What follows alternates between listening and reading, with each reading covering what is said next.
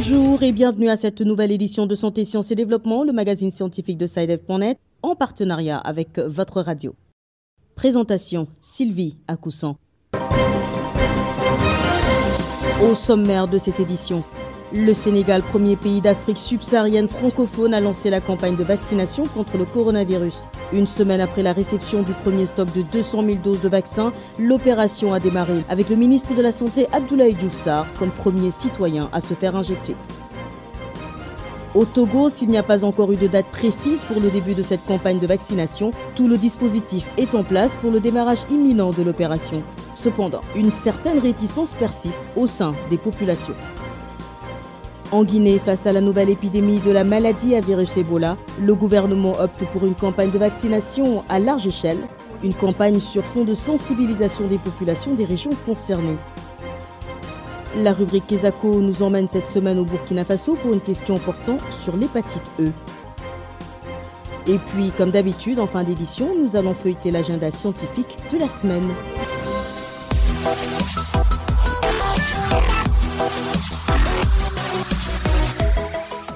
Une semaine après la réception de son premier lot de 200 000 doses de vaccins contre la Covid-19, le Sénégal a lancé le 23 février la première phase de sa campagne nationale de vaccination contre le coronavirus.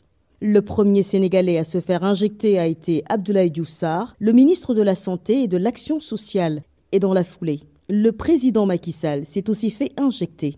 Les détails avec Didier Lando à Dakar. À l'instar d'autres pays du monde, le Sénégal a démarré sa campagne nationale de vaccination contre la COVID-19. C'est en présence d'un parterre de journalistes que le ministre de la Santé et de l'Action sociale, Abdoulaye Diouf a reçu la première dose du vaccin du laboratoire chinois Sinopharm ce mardi 23 février 2021. À sa suite, d'autres personnalités politiques, religieuses et de la société civile se sont succédées. Le président de la République Macky Sall a quant à lui reçu sa première dose dans l'après-midi de ce jeudi 25 février 2021 devant les caméras de la télévision nationale sénégalaise. Je viens de me faire vacciner contre la Covid-19. L'espoir est permis pour tous. Je lance un appel à toute la population pour faire de même, a écrit le président sur sa page Facebook après sa vaccination.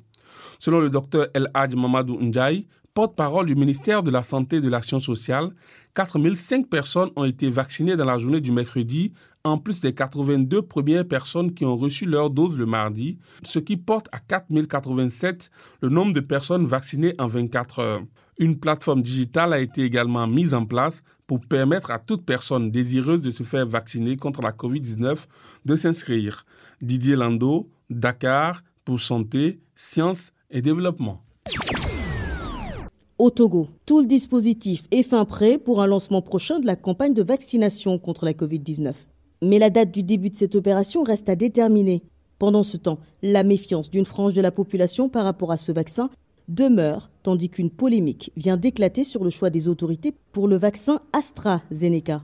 Antoine Afanou. Mise en branle par le gouvernement dès l'annonce des premiers vaccins, la machine vaccinale élaborée par le Togo est fin prête. Les cibles prioritaires sont connues et le mécanisme d'administration des doses au point. Seul ombre au tableau, la réticence d'une partie de la population à se faire vacciner. Personnellement, je ne pense pas me faire vacciner, mais si on commence la vaccination générale, parce que je pense qu'il manque encore beaucoup d'informations sur les vaccins. Et on nous dit que le vaccin ne prévient même pas la maladie, ça prévient juste la forme sévère de la pandémie donc. Les autorités sanitaires tentent alors de convaincre et Sotoma Beweli est le directeur général de l'action sanitaire. Si on a la chance aujourd'hui qu'il y a des vaccins et que dans le monde, on a plus de 94 millions de personnes qui sont vaccinées dans les pays bien nantis, je ne vois pas pourquoi on va mettre des réserves sur ce vaccin dans nos pays. Mais le choix controversé du vaccin AstraZeneca ne vient pas arranger les choses. Le docteur Gilbert Cholenyanou, secrétaire général du syndicat national des praticiens hospitaliers du Togo, retrace le processus d'homologation des vaccins. Plus encore, pour les médicaments,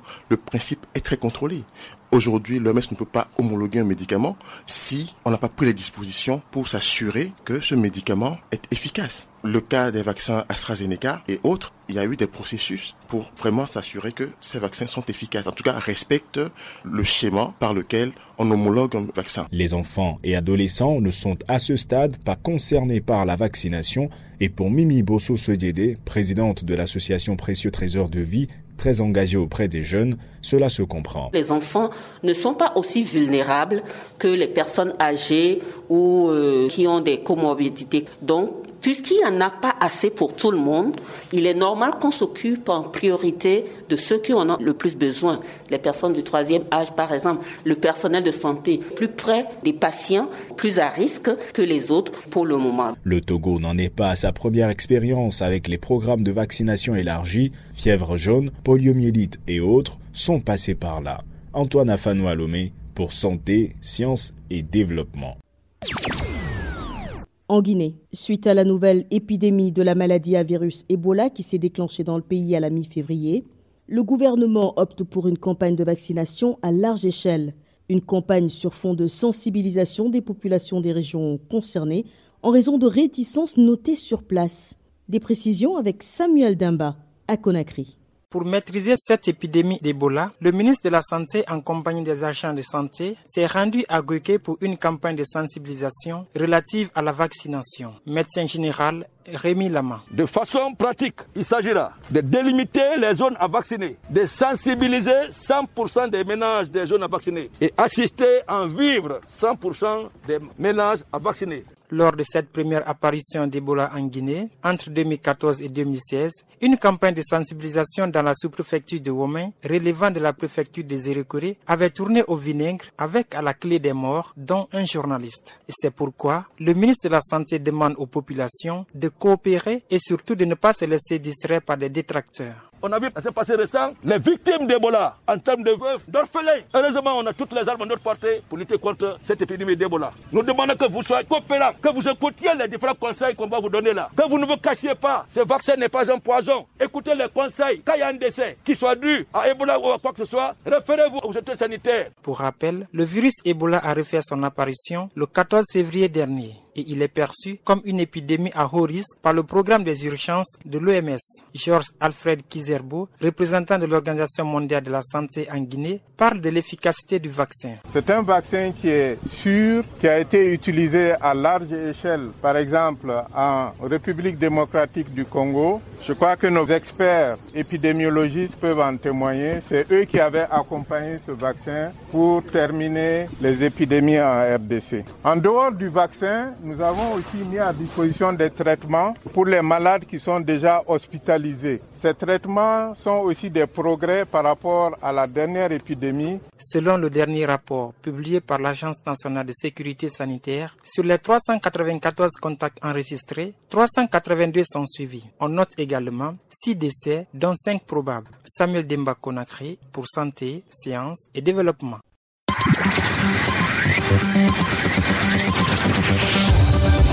Kesako, qu'est-ce que c'est Vos questions à la rédaction, les réponses de nos experts. Notre question cette semaine vient du Burkina Faso. L'auditrice voudrait en savoir plus sur l'hépatite virale de type E. Nous l'écoutons. Bonjour, SideF.net. Je me nomme Laure Poda. Je vous appelle de Kaya, à 100 km de Ouagadougou, la capitale du Burkina Faso. J'aimerais avoir de plus amples informations sur l'hépatite E, une maladie peu connue mais qui fait actuellement de nombreuses victimes au sein des personnes déplacées internes du fait des attaques terroristes au Burkina Faso. Direction Ouagadougou où nous attend Abdelaziz Nabaloum. Bonjour Abdel. Bonjour Sylvie, bonjour à tous. Vous êtes notre correspondant au Burkina Faso, un pays où sévit dans certaines régions l'hépatite virale E, une maladie très peu connue. Effectivement, une épidémie d'hépatite E sévit depuis le mois de janvier 2021 au sein des déplacés internes du camp de Bassalogo, situé à 160 km de Ouagadougou, la capitale. Elle a déjà fait 17 morts, dont 16 femmes. Pour en savoir davantage sur les causes, nous avons rencontré Dr Rachid Kanazoé. Il est médecin généraliste des Médecins sans frontières aux urgences médico-chirurgicales du centre médical avec antenne chirurgicale de Bassalogo. L'hépatite E, comme le, le, nom le dit, c'est une euh, infection virale qui est due au virus de l'hépatite E ça va s'attaquer au niveau du foie. Et les principaux signes, la manifestation là, on a un ictère. L'ictère, c'est la jaunisse, les yeux qui sont jaunes, comme on le dit dans notre contexte. Donc, on reçoit des patients qui ont les yeux très jaunes, très foncés, et qui disent que, par exemple, dans les urines, les urines aussi sont foncées et ça donne un prurite. Le prurite, en langage courant, on va dire un grattage de tout le corps.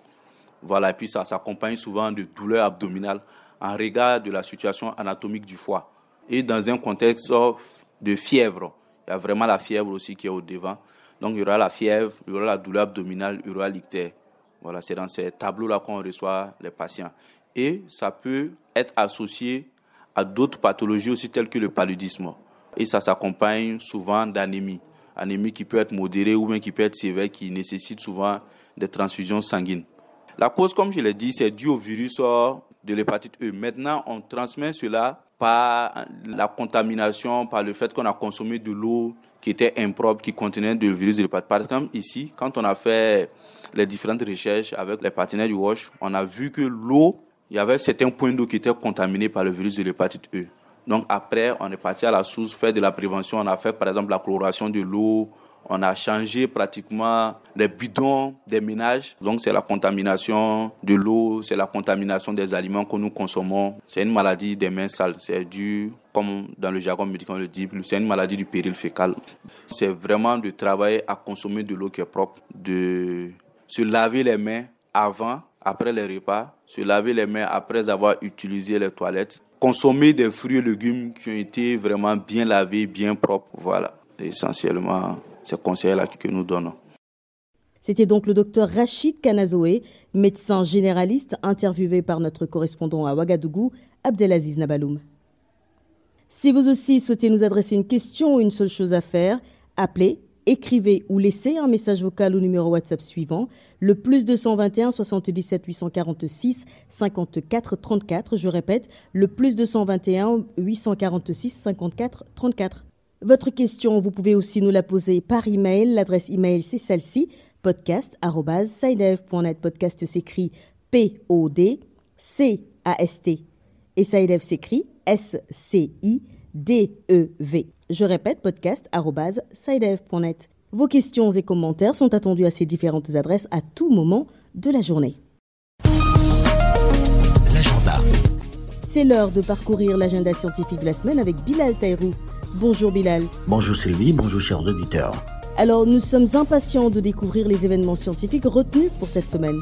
À inscrire à l'agenda cette semaine, tout d'abord la journée africaine de l'environnement, encore appelée journée Wangari Maathai, en hommage à l'héritage qu'a laissé pour la conservation de l'environnement la défunte lauréate du prix Nobel.